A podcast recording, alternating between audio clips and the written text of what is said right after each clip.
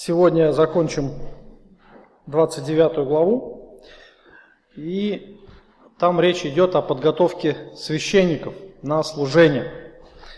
И мы с вами рассмотрели э, основные элементы посвящения священников, то есть они, у них была особая одежда, они должны были принести жертву за грех, потом они должны были э, принести жертву посвящения, порядок э, освящения, свящ... посвящения священников, то есть они прошли через обряд крещения или омовения, э, потом их Моисей облег священнические одежды, э, возлил елей помазания и должен был принести жертвы за грех, жертву всесожжения и так далее.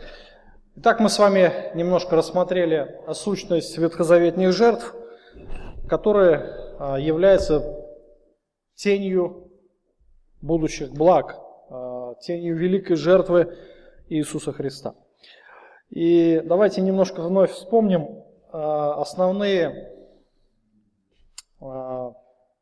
основной порядок принесения жертв, почему они так называются и каково, каково их значение. Итак, Первая, самая первая жертва, которая должна приноситься в любом случае, хоть человек приносит, хоть священник, какая? Жертва за грех. То есть первое, что должен э, решить человек, это проблему с грехом, то есть очистить грех. И всякий грех, он смывается кровью. Кровь – это э, жизнь, кровь животного – жизнь. А, то есть за грех должна а, отдаться чья-то жизнь. И когда подводят эту жертву, жертву причем не маленькая, кого приносили в жертву, вспоминайте? Вала, молодцы, уже лучше, как в прошлый раз, да, запомнили. А, то есть это не барашка, а это большой бык, да. Куда его приводят? В скинию, пред скинию, его даже туда, во двор не заводят, да. И основное действие какое? Следующее. Возложение рук. Молодцы. То есть э, жертв, на жертву возлагают руки. Что это значит? Отождествление, да? Отождествление. Все правильно.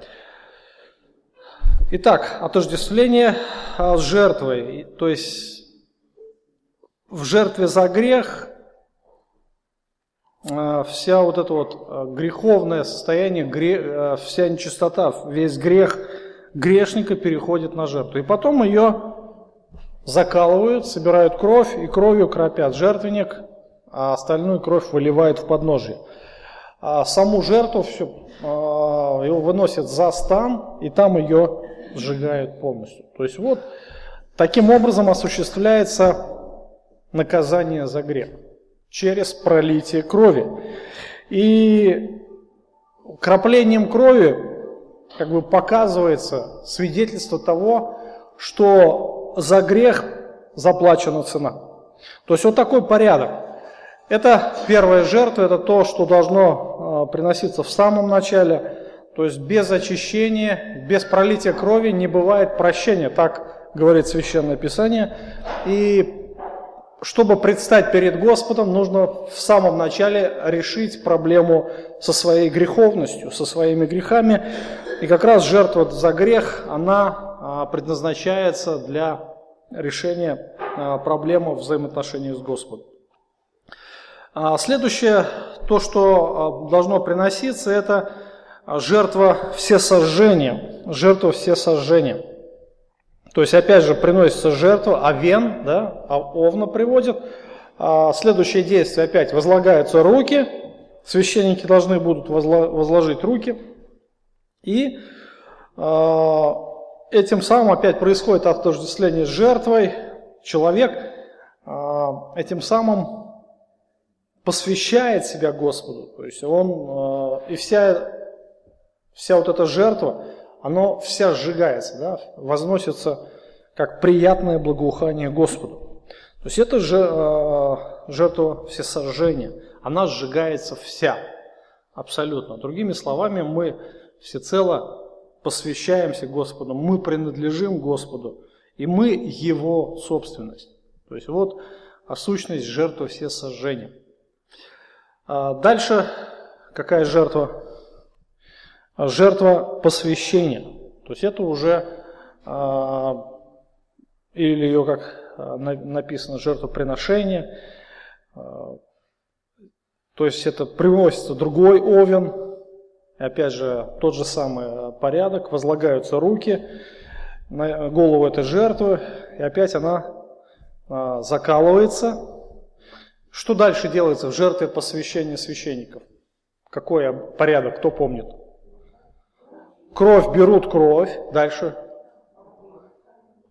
Ага, мажутся край уха, край пальца, большой, да, руки и ноги. Дальше что делается? После покропить надо жертвенник – а, со всех сторон. Затем необходимо взять кровь елея и помазание, покропить священнические одежды. То есть это все такой порядок интересный. Опять же, необходимо это смешивать с елеем. Елей тоже имеет определенный символизм а, в Ветхом Завете. На что он указывает? На действие Святого Духа. Да? То есть это все елей помазания, это символизм Святого Духа. Человек исполнен Святым Духом. И во всех этих обрядах присутствует э, елей. И дальше что делает, что необходимо было сделать Моисею? Необходимо было наполнить руки дарами. Да? Необходимо было взять тук от овна, курдюк, тук, покрывающий внутренность, сальник, печень, обе почки, плечо и правое плечо. То есть это все, что берется от жертвы, жертвы посвящения. И дальше круглый хлеб, пресную лепешку на елее, а также пресную лепешку, смешанную с елеем, покрытую елеем. И после необходимо прийти к скине собранию, то есть священник берет это все в руки, приходит к скинии, потрясая все перед Господом. И после этого Моисей берет из рук священника и все это сжигает на жертвеннике. То есть вот, опять же, а, мы с вами говорили, вот эта идея, идея, которая должна а, прослеживаться вот в этом действии, это то, что служение Богу, служение а, Богу необходимо совершать только на основании Его даров, на основании Его даров благодати. То есть оно не может быть человеческим. Там ничего не может быть человеческого. То, что Бог дал, мы должны это и отдать. Бог каждому дает дар Святого Духа для а, служения Ему. Бог каждого исполняет а, своими действиями. Он наполняет нашу жизнь духовными дарованиями, чтобы мы могли служить Ему.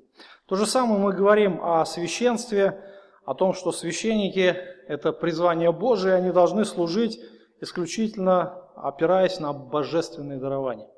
Даже когда мы э, смотрим вот этот символизм в Новом Завете, мы с вами видим в том, что служение по созиданию церкви, оно тоже совершается благодаря только дарам Святого Духа. Помните, да, мы говорили об этом. То есть э, сам человек от себя, он не может ничего принести Богу. Сам человек ничего не может совершать а, своими силами, и всякое действие, которое а, человек совершает, исходя из человеческой своей плоской природы, оно подлежит осуждению и проклятию. То есть оно будет бесполезным, и оно будет а, бесплодным. Бесплодным. Очень много сегодня в христианстве совершается действий да, в отношении служения Богу, но результата никакого, плодов никаких. Почему?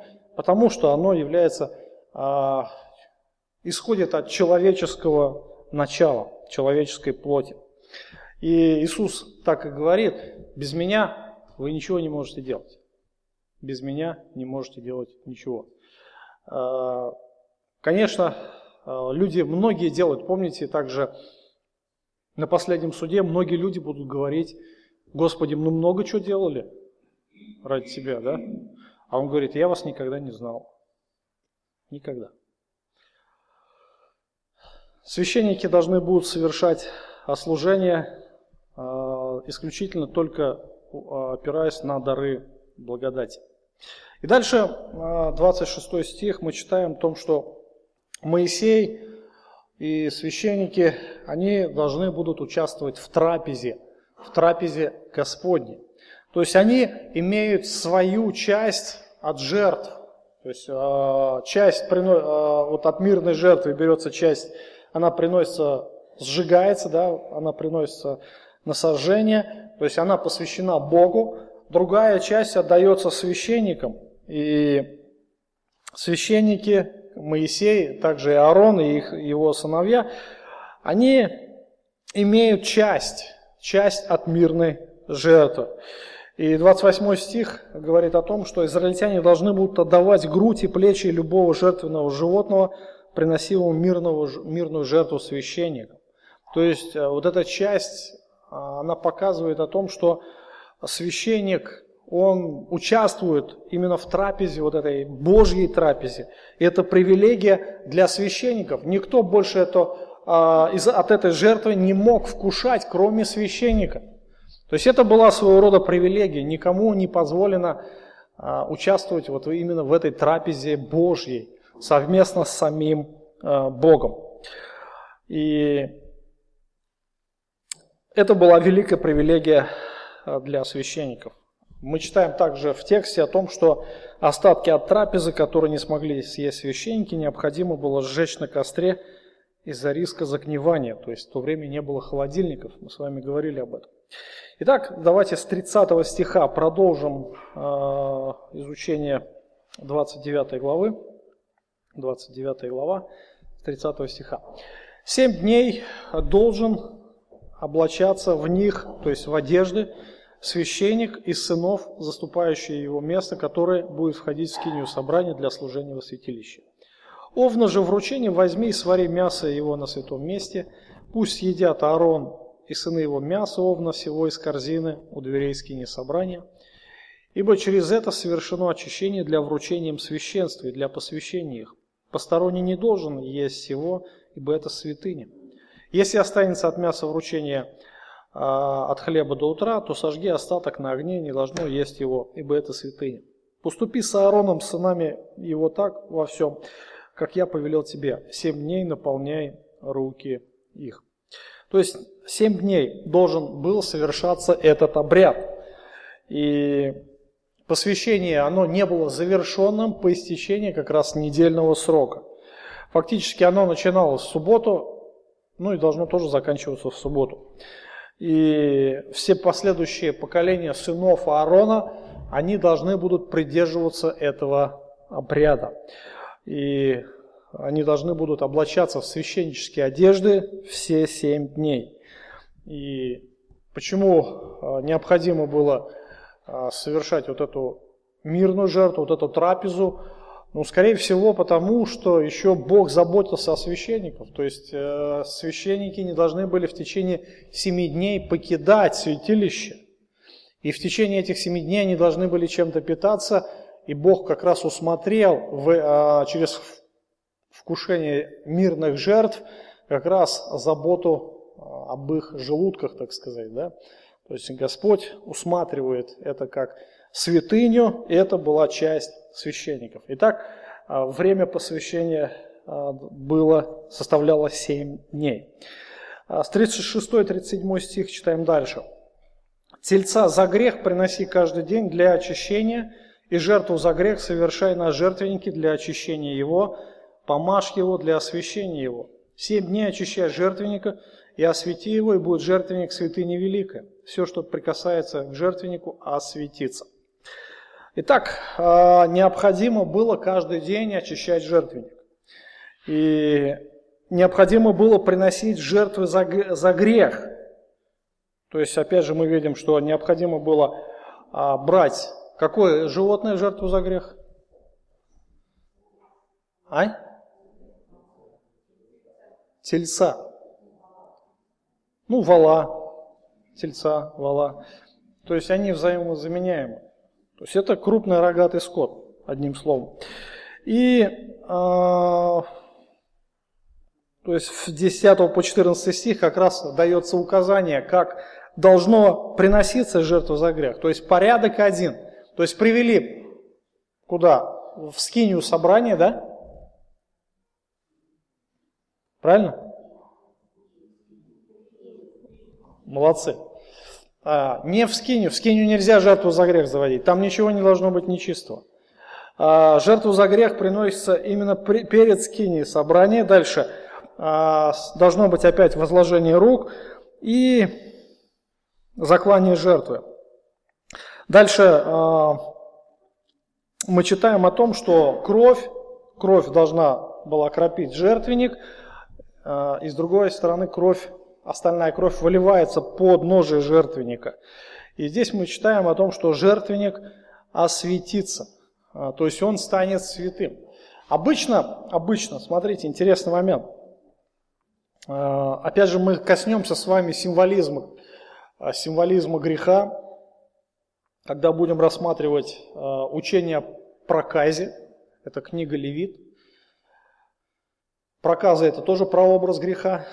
И все, что, к чему человек прикасается, к нечистому,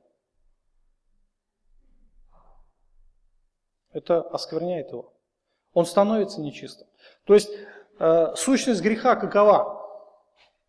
Когда соприкасаешься с грехом, становишься нечистым. Да? Вот. А здесь идет обратное действие. Обратное действие о том, что После принесения жертвы за грех, жертвенник становится священным. И все, что прикасается к жертвеннику, а что прикасается? Жертвы, все жертвы, да? Оно становится святым, то есть это становится посвященным Богу. И а, помните историю Иисуса Христа в Евангелии? Когда приводили, а, приходили прокаженные, по закону прокаженные должны были на расстоянии примерно 30 метров там кричать «нечист, нечист». И прокаженные, когда видели Христа, у них появлялась надежда. Но они не должны были подходить к Христу. Но прокаженные бежали к Христу, падали в ноги, говорили. Он говорит, что хочешь? Говорит, хочу очиститься. И он прикасается, посмотрите, Иисус прикасается к прокаженному, и он говорит, хочу, очистись. И он очищался. Вообще интересно. По закону, по идее, Христос нарушает закон. Почему? Потому что прокаженным нельзя было прикасаться, иначе будешь нечисто. А вообще можно и проказой заразиться. Потому что это заразная болезнь. Но Христос, наоборот, имеет другое, обратное действие. Он, наоборот, не то, что сам не заражается, он еще и очищает. Вот это э, действие вот этого жертвенника, оно как бы опять же символизирует вот сущность Иисуса Христа. То есть его э, исцеляющие действия. То, что Христос является как раз источником освящения, источником очищения, источником воды живой – вы понимаете, что э, ничто не может его осквернить, Христа. Наоборот, Он делает святыми. Удивительно то, что как раз а, все вот эти жертвы, весь этот порядок, это тень, жалкая тень, будущей славы нашего Спасителя. И заметьте, что в течение вот этого цикла посвящения священников каждый день должна приноситься жертва. Каждый день. Это, ну, по крайней мере, нужно принести было семь валов. Ну, это почти такое небольшое стадо, да? Каждый день нужно было их приносить в жертву за грех.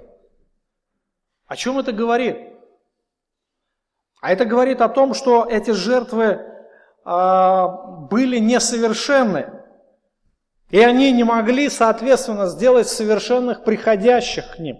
То есть, даже если священники и освещались, но проходило время, они вновь были нечистые, и вновь нужно было приносить жертву.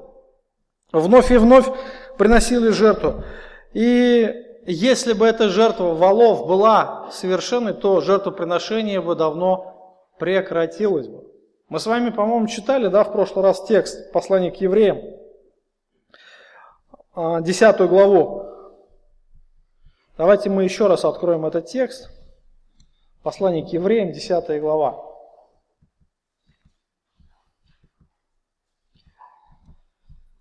Закон имеет тень будущих благ, а не сам образ вещей, одними и теми же жертвами каждый год постоянно приносим, никогда не может сделать совершенно приходящих с ними.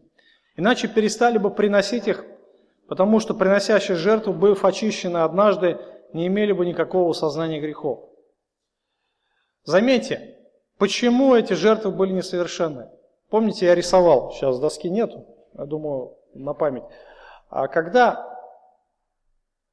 священник возлагал руки, священник возлагал руки, а, происходило это отождествление, да, отождествление а, между священником и жертвенным животным.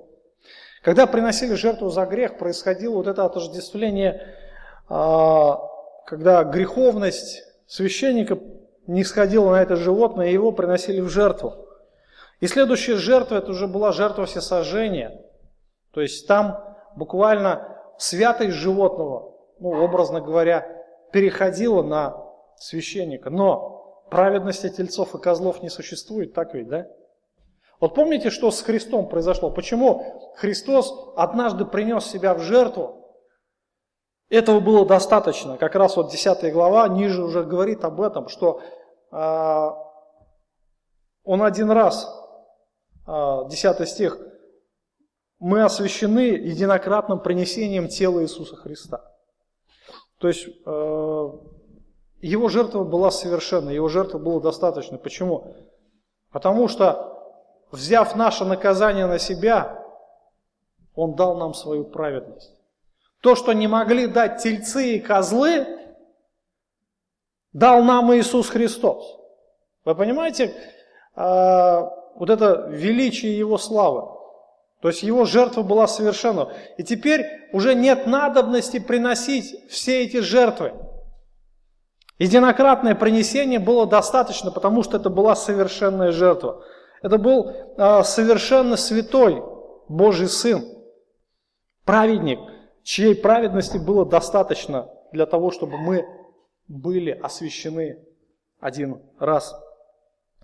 И поэтому, когда мы читаем Ветхий Завет, вот эти места все о жертвах, мы видим в том, что а, они были несовершенны, и по причине мы видим их несовершенство, их нужно было приносить постоянно. Каждый раз, каждый раз, каждый раз. А, жертвы, жертвы, жертвы. То есть израильский народ, он понимал глубоко эту истину. Конечно, для них это было э, очень легко понять сущность заместительной жертвы Иисуса Христа, нежели для нас. Для израильтянина прийти к Господу никогда не означало просто прийти и сказать, Господь, я согрешил, я грешник, прости меня. И все, этого достаточно, как говорят некоторые. Некоторые э, так свидетельствуют, говорят, попроси прощения у Бога, этого достаточно. Нет, а к Богу нужно всегда было приходить с дарами. С какими дарами? С жертвами. Э, то есть те жертвы, за которые э, Э, жертвы, которые являются платой за наш грех. То есть, когда мы предстаем пред Богом, наш грех должен был всегда быть очищен. Это очень важное условие. А, вы помните, еще раз хочу э, ту историю напомнить вам. Каин и Авель. Два человека пришли к Богу. И два человека принесли жертвы. Сыновья Адама и Евы. Помните, да? Книга Бытие, 4 глава. Два человека пришли к Богу, и два человека принесли жертву. Но Бог одну жертву отверг, а другую принял. И в результате этого произошло первое братоубийство. В чем была проблема Каина?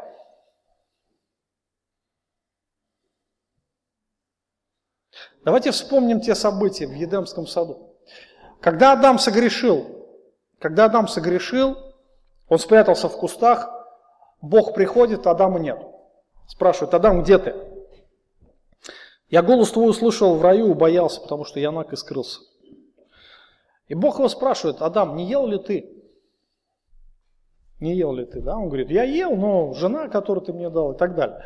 То есть там а, дальше Бог произносит проклятие, проклятие для змея, проклятие для мужчины, проклятие для женщины, проклятие всей земли и так далее. И он изгоняет их из Едемского сада. Но прежде чем изгнать, Бог сделал одно действие, которое указывает путь, опять же, на будущую великую жертву. Все правильно, да. А Господь одел их кожаные одежды. То есть он совершил первое жертвоприношение, он первый убил животное. И вот эту а, кожу он снял и одел Адама и Еву. То есть было совершено первое убийство. И это, опять же, а, путь, путь веры, да, или а, это было откровение, откровение Адаму, откровение Еву, откровение Каину и Авелю, и последующим поколениям Ной. Мы читаем, да, Авраам, Исаак, Иаков и так далее, все праведники, они шли путем вот именно этого откровения. И позже, уже через Моисея, Бог узаканивает такой порядок при, а, прихода к Нему. То есть, если ты приходишь к Богу, ты обязательно должен принести с собой дары. Какие дары? Чью-то смерть. Почему так важно это? Потому что есть одно условие – святость Божья, которая требует возмездия за грех – возмездие за грех. Вот в этом и суть евангельской вести. У меня к вам вопрос. Кто будет нести ответственность за ваши грехи там, после смерти вашей?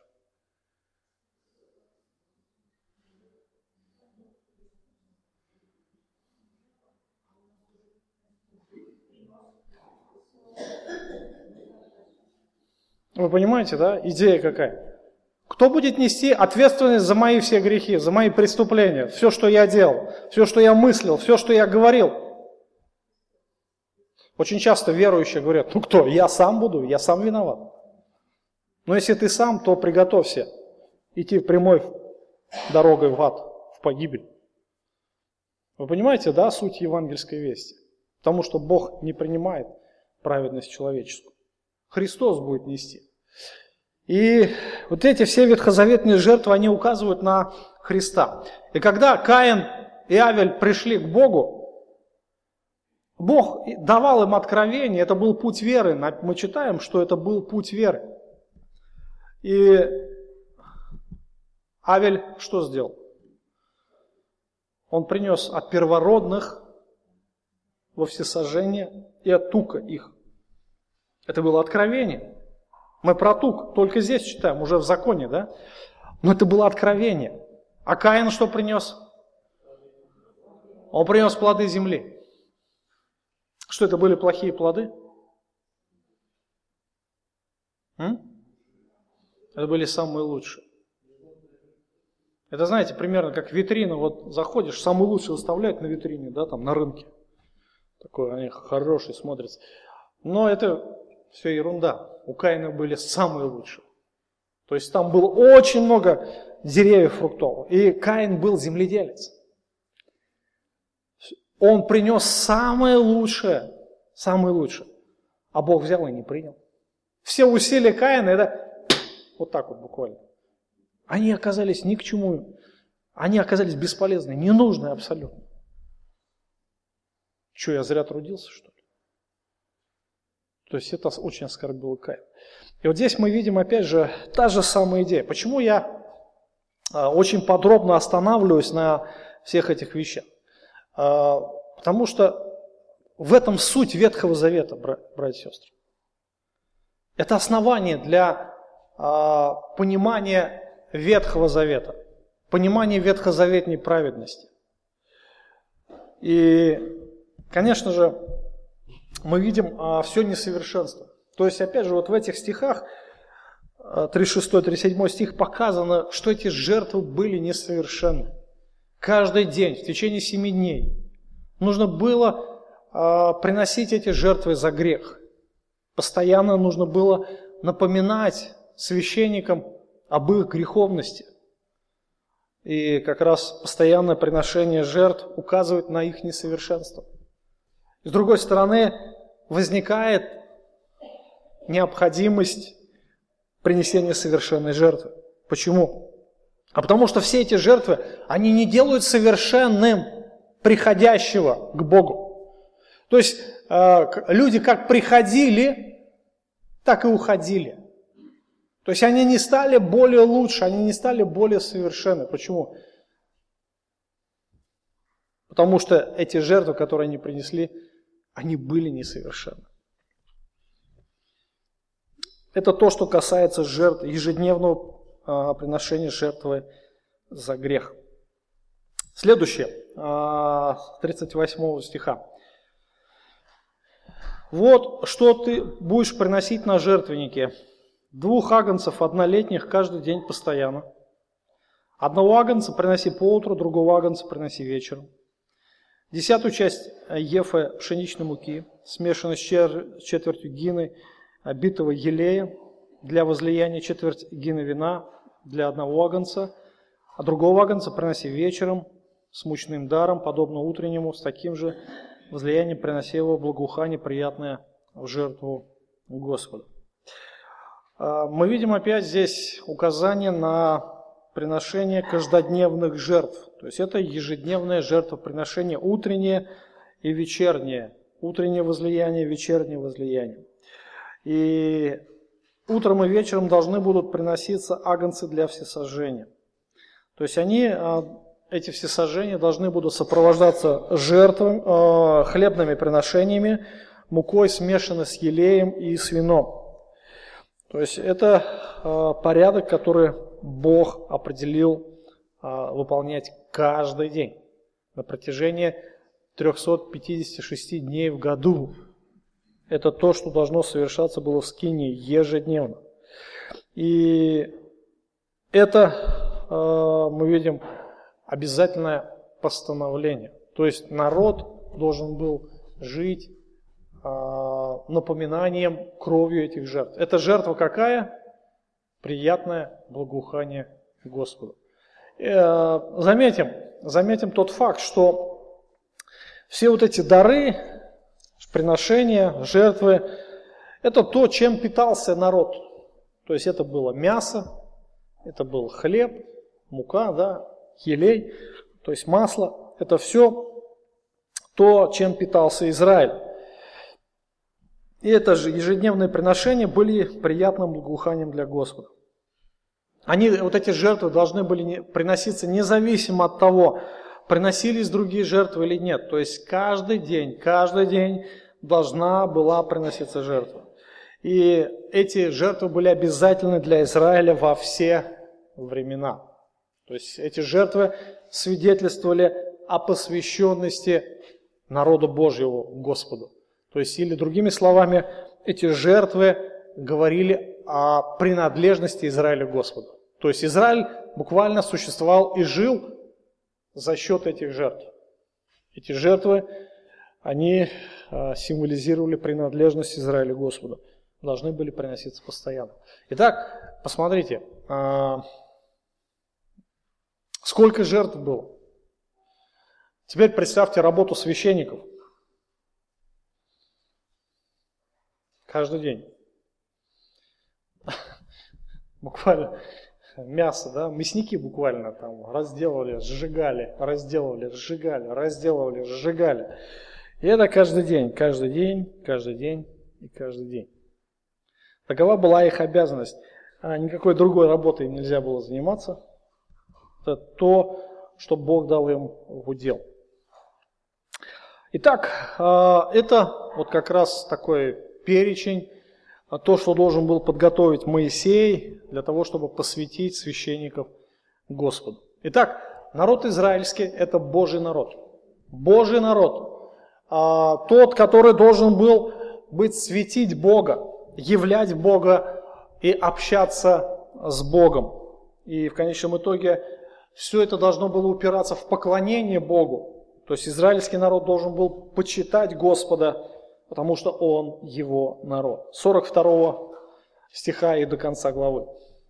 Это все сожжения постоянные в роды ваши, пред дверями скини и собрания пред Господом, где буду открываться вам, чтобы говорить с тобой.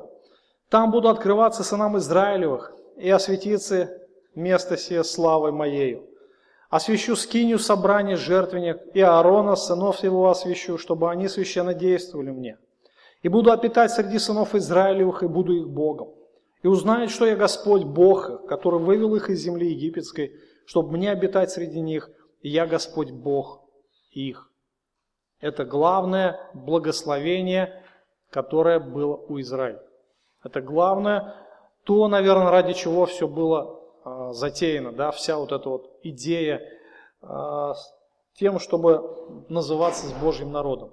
Если народ называется Божьим, то Бог должен жить среди них.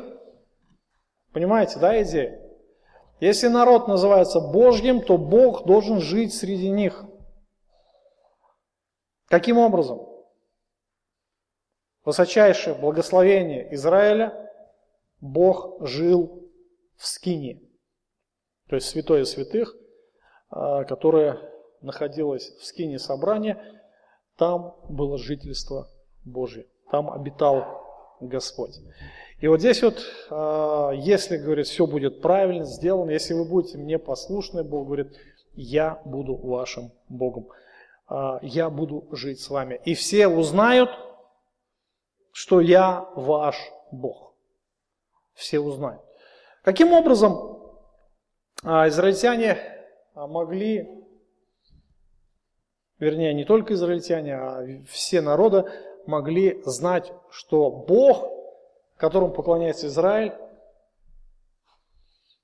это их Бог. Это не чей-то другой Бог, это именно Бог Израиля.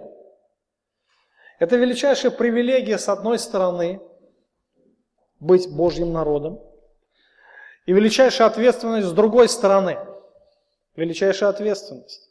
Почему? Потому что Господь будет взыскивать, если народ его не будет являть свидетельство принадлежности а, Господу. Посмотрите, какие благословения, а, какие благословения ожидает Израиль. Израиль, а, когда все вот эти жертвоприношения будут принесены.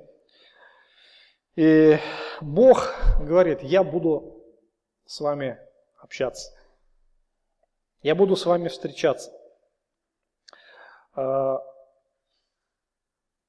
я буду открываться вам и говорить с тобой. Да? Бог будет открываться для своего народа. То есть народ будет знать лично своего Бога. А, скиния собрания будет источником откровения Бога о себе самом. Помните, а, в Едемском саду, в Едемском саду а Бог просто приходил сам и общался с Адамом. Мы не знаем, как это все происходило, каким образом, то ли это был а, Сын Божий, Иисус Христос в образе человека приходил. Скорее всего, так и было. А, то ли Адам слышал голос, может быть и такой вариант, но тем не менее, тем не менее, Адам получал прямые откровения от Господа. Он возрастал в познании а, своего Бога. И после грехопадения вот это общение, оно утратилось. И чтобы его возобновить, необходимо было вот этот проделать сложный, очень сложный путь вот всех этих жертвоприношений. Эти, а, среди прочих всех жертвоприношений Бог показывал свое отношение к греху, что Он ненавидит грех, что Он наказывает грех, и что каждый будет нести ответственность за грех.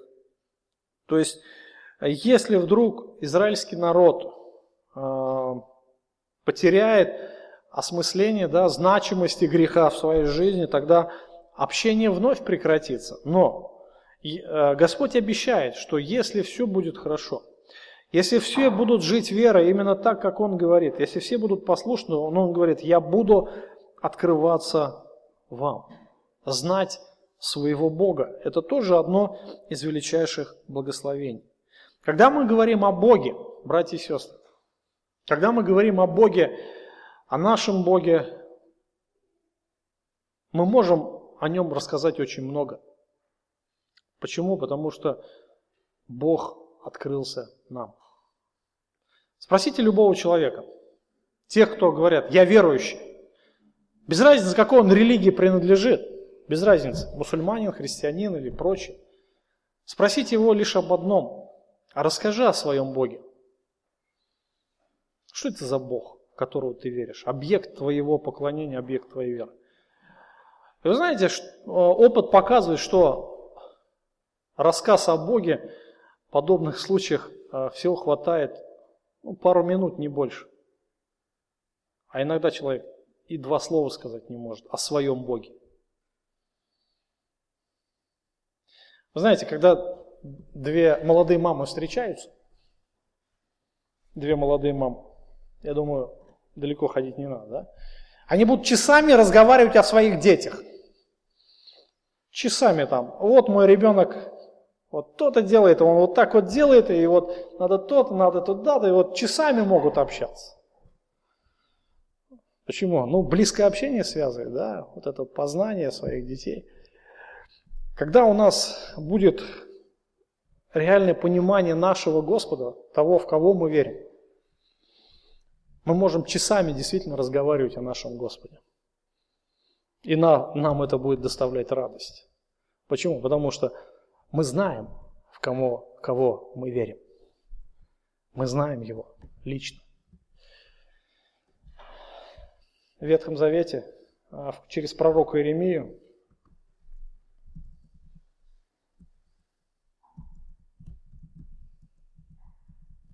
А Бог сказал интересные такие слова. А, для многих из вас знаком этот текст. Так говорит Господь. Да не хвалится мудрый мудростью своею, да не хвалится сильной силою своею, да не хвалится богатый богатством своим, но хвалящийся хвались тем, что разумеет и знает меня, что я Господь, творящий милый суд и правду на земле, ибо только это благоугодно мне. Удивительные слова. Люди хвалятся сегодня чем угодно. А, ну, Господь здесь указывает, что кто-то хвалится своей силой, своими достижениями, спортивными результатами. А, кто-то хвалится, что он очень сильный, что он там кого-то побил. А кто-то хвалится своими, а, своей мудростью, знаниями, достижениями в науке. Кто-то хвалится своими деньгами, богатством, успехами в бизнесе и так далее. Но это ничто. Самая а, важная а, ценность, которую мы можем хвалиться, Бог говорит, хвалящийся хвались тем, что разумеет и знает меня. Разуметь и знать Бога – это величайшая привилегия, которая дана не всем людям. Разумеет – это значит, знает объект своей веры. То есть он понимает волю Божью. Сегодня а, такой простой вопрос, как простить грехи, как Бог прощает грехи, вы услышите тысячи вариантов ответа. Тысячи. Кто-то говорит, надо в крещение окунуться, да? А, в крещение, на праздник крещения окунуться в проруби, все грехи твои смоются, Бог тебя простит. Кто-то говорит еще что-то, а, кто-то говорит, надо пост держать, все твои грехи простятся и так далее. Но мы знаем, как Бог прощает грех. Мы знаем, нам дана эта привилегия знать. Мы знаем святого Бога, который ненавидит грех, но который также и любит нас, который любит грешников. И мы знаем, что Он сделал для этого. Он принес себя в жертву. И также а, здесь он говорит, хвалящийся хвались тем, что разумеет, понимает и знает меня. То есть знать Бога лично, это тоже великая привилегия. Это то же самое можно сказать, например, вы много знаете о нашем президенте Путине? Ну, знаем его как личность, да, что он очень посвященный человек, любит свою страну, а, что он бывший а, КГБшник, да, а, он был женат, у него двое детей, там. мы можем очень много знать о нем, информации получить. Другой вопрос, а кто с ним лично знаком? Немногим дана эта привилегия, да, знать лично президента. Вот.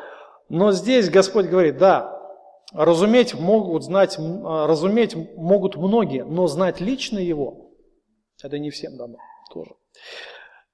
Вот для Израиля это как раз была одна из величайших привилегий, где Бог будет открываться для своего народа. Он будет давать откровение о себе самом.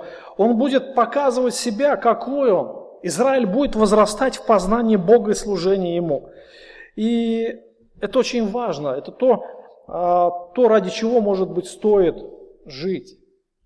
И Господь, Господь а, как раз и дает эту привилегию для израильского народа. А дальше мы читаем о том, что он говорит, он будет освещать священство Израиля. Я, говорит, не только буду открываться, он говорит, осветится место это славою, и освящу скинию собрания, жертвенник Аарона и сынов его освящу, чтобы они священно действовали мне. То есть Бог будет освящать. Скини это место, а, место, где грешные священники будут освящаемы Богом. То есть Бог отделяет их на служение себе. И Бог требует совершенной святости тех, кто приближается к Нему. И сам человек не может достичь той святости. То есть это невозможно сделать. Но Бог говорит, я сам освящу, я сам буду этой святостью, я сам дам ее. И жертвы, они слу, э, будут служить как раз возмездием за грехи. И Бог принимает эти жертвы.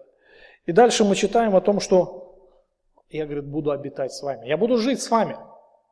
Я буду участвовать во всех ваших проблемах, решать ваши а, как сказать, все, что происходит у вас, ваши тяжбы различные, да, а, Скиния – это центр, это жизнь для Израиля.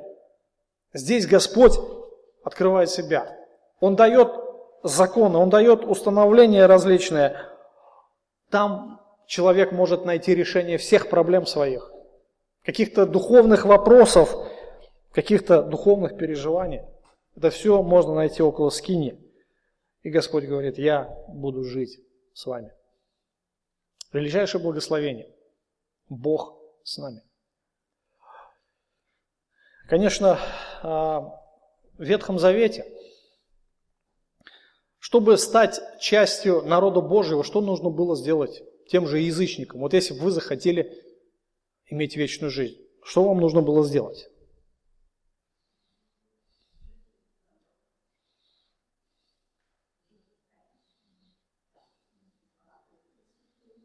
Ай? Не как израильтяне. Не как израильтяне. Даже если бы вы жили как израильтяне, это бы вам не помогло. Нужно было стать самим Израилем. Не как Израиль, а самим Израилем. Понимаете? Нужно было стать частью Израиля. Нужно было влиться в Израиль. Вот что нужно было делать. Нужно было приходить к Богу, совершать такие же обряды, как в Израиле. Да? Это то, что требовал Господь. Поэтому для многих язычников путь был закрыт. Путь, а, путь был закрыт. И в послании к Ефесинам, интересно, Павел а, отмечает следующий факт, что вторая глава послания к Ефесинам, с 11 стиха, он говорит, «А помните, что вы были некогда язычники по плоти, которых называли необрезанными, так называемым обрезанным плоским обрезанием, совершаемым руками. Вы были в то время без Христа, отчуждены от общества израильского, чужды заветов, обетования, не имели надежды, были безбожники в мире. Вот характеристика обычного язычника. Характеристика. А вы были отделены от Израиля, отчуждены от народа Божьего. Вы были чуждо обетования, все обетования или обещания по-русски, да, а, которые были даны в Ветхом Завете, они были даны только для Израиля. Запомните? Все обещания, некоторые верующие, там, я слышу тоже иногда, и проповеди тоже иногда бывают, открывают Ветхий Завет и начинают это применять все обещания, которые были даны Израилю, к себе. Нет. Нет. Нам эти обещания, а, они не были даны. И здесь как раз апостол Павел пишет, что вы были чужды заветов, вы чужды были обетования, вы не имели надежды, вы были безбожниками в мире. Это то, что касалось язычников.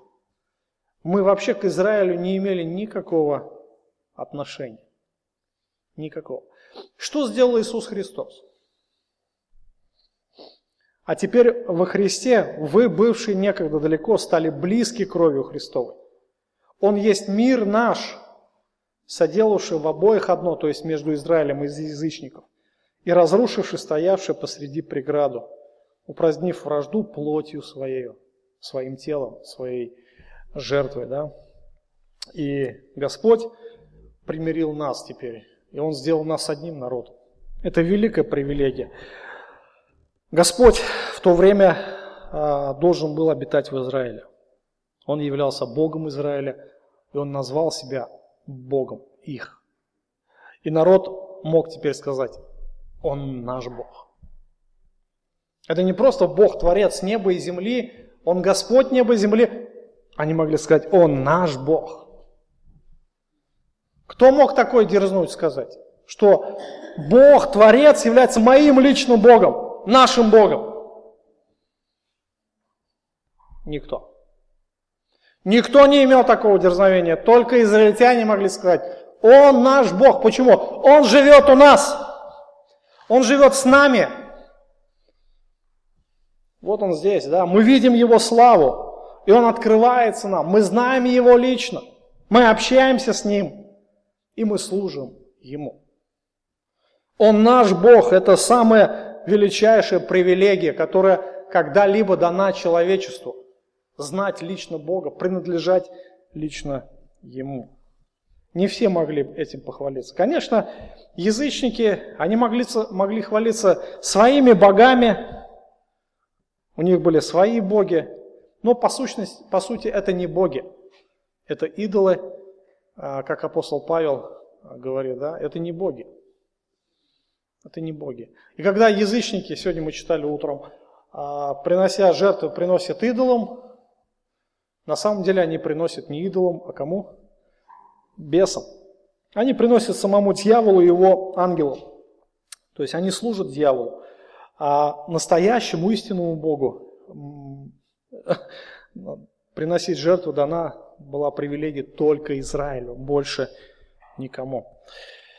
Итак, а, Бог является Богом Израиля. А, путь к примирению, да, путь к поклонению – это очень сложный путь. Это сложный путь. Но другого пути Бог не дал. Через пролитие крови. То есть э, жить с Богом – это значит постоянно приносить жертвы. Почему? Потому что э, любое наше действие, любое наше поклонение, оно всегда будет несовершенным. Оно будет не то, что несовершенным, оно будет далеко от совершенства. Да, очень далеким от совершенства. А, наши добрые дела, они тоже будут несовершенны. Абсолютно несовершенны. Какие-то, наша посвященность, наша посвященность, она тоже абсолютно несовершенна. Помните заповедь? Возлюби Господа Бога всем сердцем, всей душой, всем разумением и ближнего, как самого себя. Все знают эти заповеди, да? Вопрос, кто может их исполнить? Никто из людей, ни одного человека на земле, во все времена, в любом народе, никогда, даже один день не мог исполнить эту заповедь как требует ее Господь. Единственный, кто ее э, исполнил, это Иисус Христос. Никто из нас не исполняет эту заповедь в совершенстве. Если кто-то думает хвалиться своей праведностью, это глупое дело. Абсолютно бесперспективно. Потому что у нас нет никакой праведности, да? нет таких способностей, чтобы э, быть абсолютно совершенстве, э, быть абсолютно совершенными и быть абсолютно послушанием Богу. Нету. И поэтому необходимо было все это несовершенство покрывать жертвами. Это еще не все. Это было только подготовка к священству, священнику. Мы с вами еще подойдем к книге Левит, и мы увидим, сколько там жертв. И это было нормально для Израиля. Нормально. На что это указывало? Я еще раз повторю. Это указывает на наше несовершенство, на нашу греховность. На том, что мы не способны вообще даже какой-то процент, маленький процент угождать Богу. Потому что наша греховность, она а, до такой степени развратила нас, что мы даже не понимаем, как это правильно. Когда придем в вечность, мы, конечно, все это поймем. Но у нас есть совершенная жертва, которая покрывает все наши несовершенства. Итак, давайте сделаем несколько ключевых выводов. Несколько ключевых выводов. Здесь вот э, у вас в конспектах они есть. То, что касается ветхозаветнего священства. Самое, наверное, основное, что священники, они отличались от всего остального народа. Да? Во-первых, у них были одежды, отличные от всего народа, да? особенно от первого, у первосвященника. Во-вторых, что? Чем священник отличался от другого народа? Ну не только же одежда, да? А его образ жизни, да, его образ жизни. То есть он ничем не должен был только заниматься, кроме как служением Богу. То есть ему даже Бог участков не дал на удела своего, да? Вот, а он говорит, я ваш удел. И святостью жизни святостью жизни. Вот. И они принадлежат полностью Богу, они отделены для Господа. Необходимо также помнить о том, что священники являются такими же грешниками. Они взяты из людей, да, для служения людям. Послание к евреям, 5 глава. Они взяты от людей, а если от людей, значит, такие же грешники. Они также рождены от Адама, они такие же несовершенные, и они сами обложены немощью, то есть они должны были постоянно за себя приносить жертву, каждодневно. То есть вот даже когда они находились в скине в течение семи дней, когда был этот обряд посвящения, каждый день нужно было приносить жертву за грех. Каждый день, каждый день, каждый день. И постоянное приношение жертв за грех на что указывал? На несовершенство приносящих, да? А вообще и самих жертв, несовершенство самих жертв, и, соответственно, эти жертвы не могли сделать совершенным приносящих. И постоянное ежедневное приношение жертв, всесожжения указывает на то, что всем нам необходимо приносить Богу духовные жертвы, постоянные тоже, молитвы, хвалы, молитва хвалы каждый день, утром, вечером, то есть вот ежедневные жертвы, да, это посвященность определенно для славы Бога. А, мы полностью зависимы от Него во всех наших обстоятельствах. А, то есть поклонение Богу является необходимым, наверное, самым важным из всех дел, которые совершает человек в течение всего дня. И это является самым главным, наверное, действием и самым приятным. Должно быть, вернее, не для всех, наверное, но оно должно быть, быть для каждого человека. И Бог обитает там, где соблюдается чистота хождения пред Ним народа его, неукослительно соблюдается все, что требует закон. Это то, что здесь Господь говорит об Израиле. Так, ну, вроде бы 29 глава закончена.